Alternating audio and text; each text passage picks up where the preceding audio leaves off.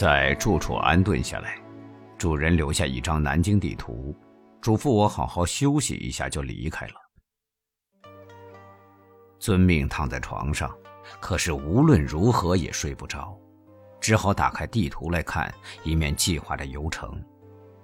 后来终于躺不住，索性走出去，在珠江路口跳上电车，只一站就是新街口。这个闹市中心对我来说，已经完全变成了一个陌生的地方。新建的市楼吞没了旧时仅有的几幢洋楼。三十年前，按照我的记忆，这地方就像被敲掉了满口牙齿的赤裸的牙床，只新装了一两颗金牙，此外就全是残留着参差断根的豁口。通往夫子庙的大路一眼望不到底，似乎可以一直看到秦淮河。在地图上很容易就找到了在附近的羊皮巷和户部街。三十三年以前，报社的办事处就设在户部街上。这真是一个可怜的办事处，在十来亩大小的院落里，零落的放着许多大缸。原来这是一个酱园的作坊。前面有一排房子，办事处借用了两间斗室，睡觉、办公、写稿都在这里。门口也没有挂什么招牌，在当时这倒不失为一种聪明的错置。我就在这里紧张而又悠闲的生活过一段日子，也并没有什么不满足。特别是从白下所言等书里发现，这里曾经有过一座小虹桥，是南唐故宫遗址所在。什么诚心堂、瑶光殿都在这附近时，就更产生了一种虚幻的满足。这就是李后主曾经与大周后、小周后演出过多少恋爱悲喜剧的地方。也是他醉生梦死地写下许多流传至今的歌词的地方。他后来被樊若水所卖，被俘北去，仓皇辞庙，挥泪对宫娥之际，应当也曾在这座桥上走过。在我的记忆里，户部街西面的洪武路，也就是卢飞巷的南面，有一条小河，河上是一座桥，河身只剩下一潭深黑色的淤泥。桥身下半也已埋在土里，桥背与街面几乎已经拉平。这座可怜的桥，不知是否就是当年小虹桥的遗退。三十年前的旧梦依然保留着昔日的温馨。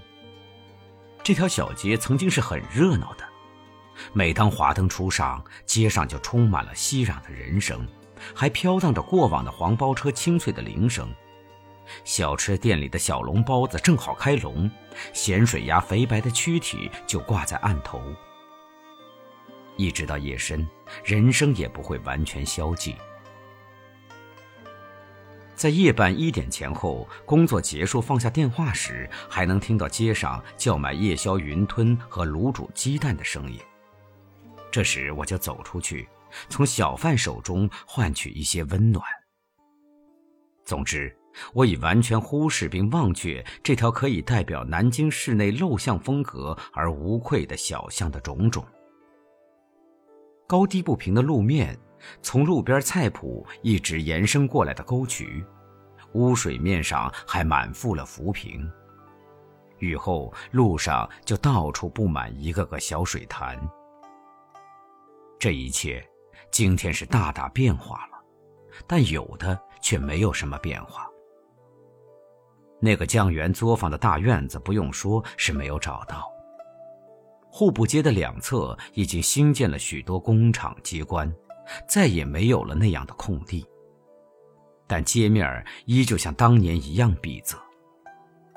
这时正在翻修下水道，路面中间挖起了一条深沟，人们只能在沟边的泥水塘中跳来跳去，要这样一直走到杨公井。寻找旧居的企图是失败了，但这跳来跳去的经验倒还与当年无异。还是到秦淮河畔去看看吧。在健康路下车，走过去就是贡院西街。我走来走去找了许久，也没有找到那座已经成为夫子庙标记的亭子。但我毫不怀疑，那拥挤的人群、繁盛的市场、那种特有的气氛，是只有夫子庙才会有的。晚明顾启元在客座赘语中提到这一带时说：“百货巨严，市魁攒快，千百嘈杂其中。”这样的气氛依然保留了下来。但社会的性质完全改变了，一切自然也与过去不同。与三十年前相比，黄包车、稀饭摊子、草药铺、册子摊，穿了长衫走来走去的人们都不见了。现在这里是各种类型的百货店、饮食店。还有挂了招牌出售每斤九角一分的河蟹的小铺和为一个热闹的市井所不可少的一切店铺，甚至在路边上，我还发现了一个旧书摊儿。穿过街去，就到了著名的秦淮。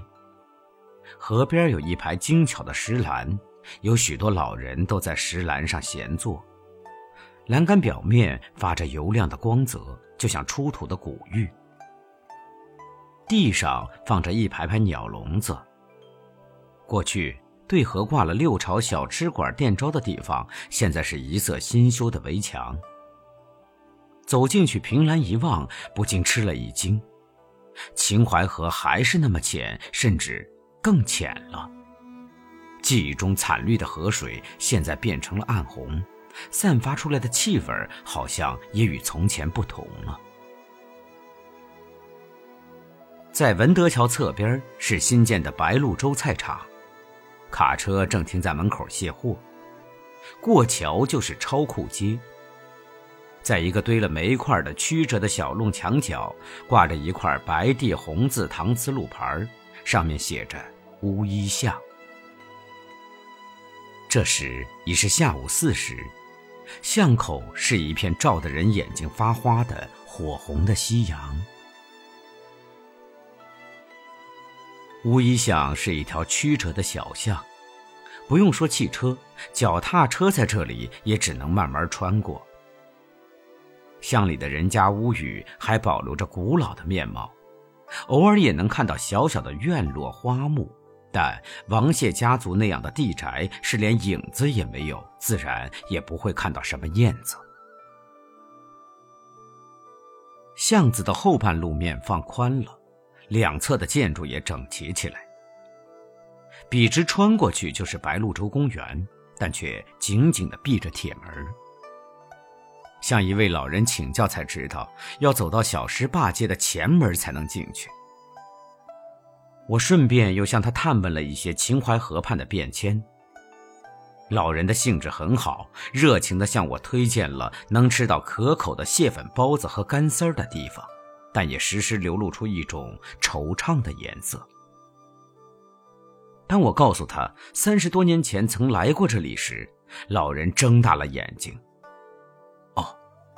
哦，变了，变了。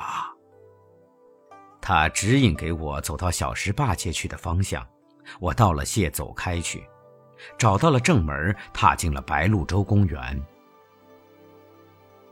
这是一处完全和旧有印象不同了的园林，一切都是新的，包括了草地、新植的树木和水泥制作的仿古亭台，干净、安谧、空阔，甚至清冷。我找了一个临水的地方坐下，眼前是夕阳影里的钟山和一排成蝶。我搜寻着过去的记忆，记得这里有着一堵败落的白垩围墙，嵌着四字篆字“东园故址”的砖雕门额，后面是几株枯树，树上吊着一个老鸦科。这样荒凉破败的一座东园。今天是完全变了。园里虽然有相当宽阔的水面，但这地方并非当年李白所说的白鹭洲。几十年前，一个聪明的商人，在破败的东园遗址开了一个茶馆，借用了这个美丽的名字，还曾请名人撰写过一块碑记。碑上记下来得名的由来，也并未掩饰历史的真相，应该还要算是老实的。在一处经过重新修缮彩绘的曲廊回廊后面，正举行着菊展。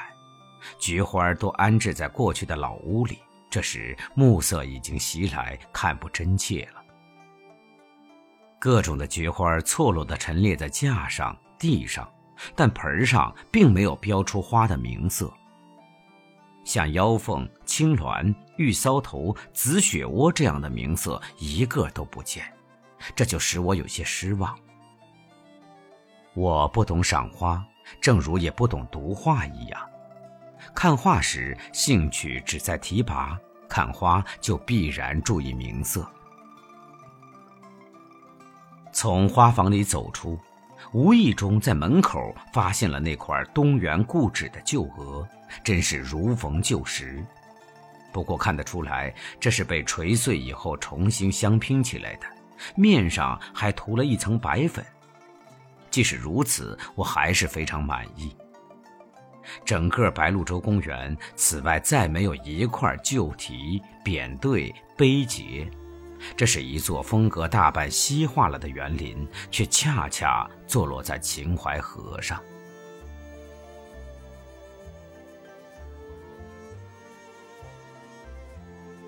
坐在生意兴旺的有名的店里，吃着著名的蟹粉小笼包饺和干丝儿，味道确实不坏。干丝儿上面还铺着一层切得细细的嫩黄姜丝儿。这是在副食品刚刚调整了价格之后，但生意似乎并未受到怎样的影响。一位老人匆匆走进来和我同坐，他本意是来吃干丝儿的，不巧卖完了，只好改叫了一碗面。他对我说：“哎，调整了价格，生意还是这么好。”不过，干丝儿是素的，每碗也提高了五分钱，这是没有道理的。我想，他的意见不错。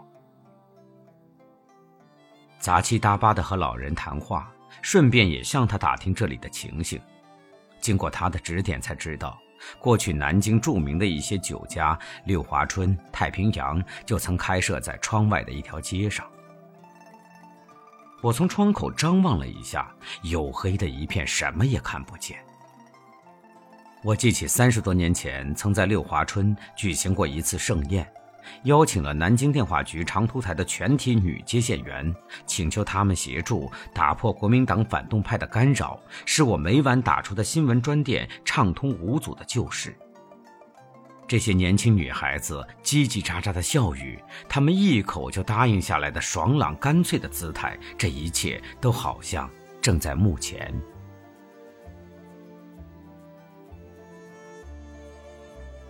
自公元三世纪以来，南京曾经是八个王朝的首都，宫廷政治中心一直在城市的北部、中部，城南一带则是主要的平民生活区。像乌衣巷曾是豪族的住宅区，不过后来败落了。秦淮河的两岸变成了市民经济和文化生活的中心。明代后期，这种发展趋势尤为显著，形成商业中心的各行各业、百工货物几乎都集中在这里。繁复的文化娱乐活动也随之而发展。这里既是王公贵族、官僚地主享乐的地方，也是老百姓游息的场所。不过，人们记得的只是写进《板桥杂记》《桃花扇》里的场景，对普通市民和社会下层的状况则所知甚少。其实，他们的存在倒是更为重要的，是全部的基础。曾国藩在镇压了太平天国起义以后，第一件紧急措施就是恢复秦淮的画舫。他不再顾及理学名臣的招牌，只想在昌女身上重新找回封建末世的繁荣，动机和手段都是清清楚楚的。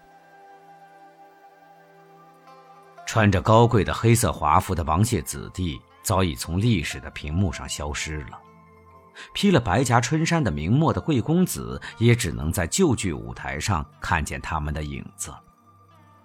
今天。在秦淮河畔摩肩擦背地走着的，只是那些寻常百姓。过去如此，今后也仍将如此。不同的是，今天的寻常百姓已经不是千年来一直被压迫、被侮辱、损害的一群了。从饭店里出来，走到街上。突然被刚散场的电影院里涌出的人群裹住，几乎一动不得。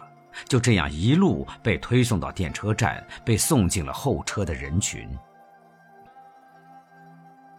天已经完全昏黑了。